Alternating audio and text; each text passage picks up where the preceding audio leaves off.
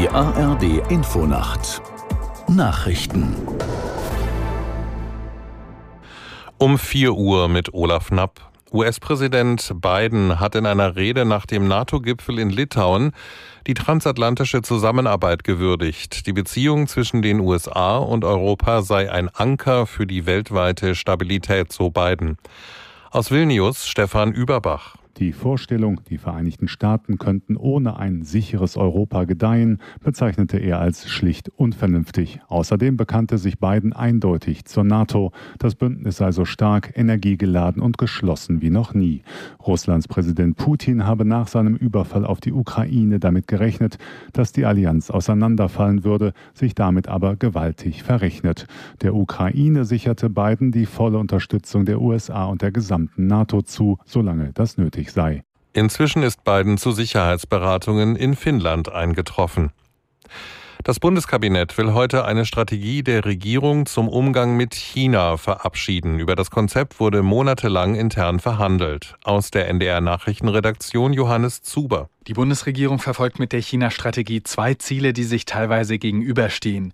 Sie will einerseits die wirtschaftliche Abhängigkeit von China verringern, auch als Lehre aus dem Ukraine-Krieg und den Folgen der einseitigen Abhängigkeit von Russland.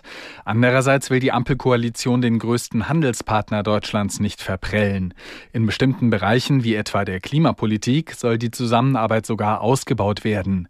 Die Bundesregierung hatte vor einem Monat ihre nationale Sicherheitsstrategie beschlossen, in der China China als Partner, Wettbewerber und systemischer Rivale bezeichnet wird.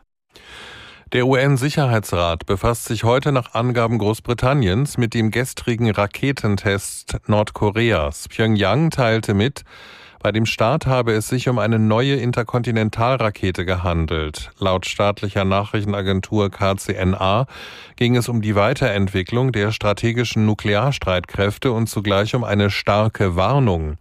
UN-Resolutionen untersagen dem weitgehend isolierten Land solche Raketentests.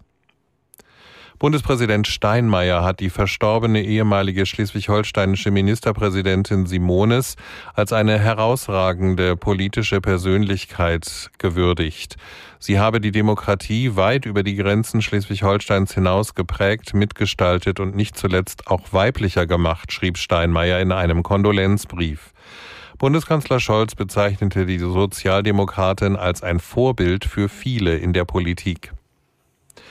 Soweit die Meldungen. Das Wetter in Deutschland. Am Tage im Norden und Nordwesten wechselnd bewölkt, teils gewittrige Schauer, sonst überwiegend heiter und weitgehend trocken bei 19 bis 29 Grad. Morgen meist freundlich, im Norden und an den Alpen Schauer bis 32 Grad.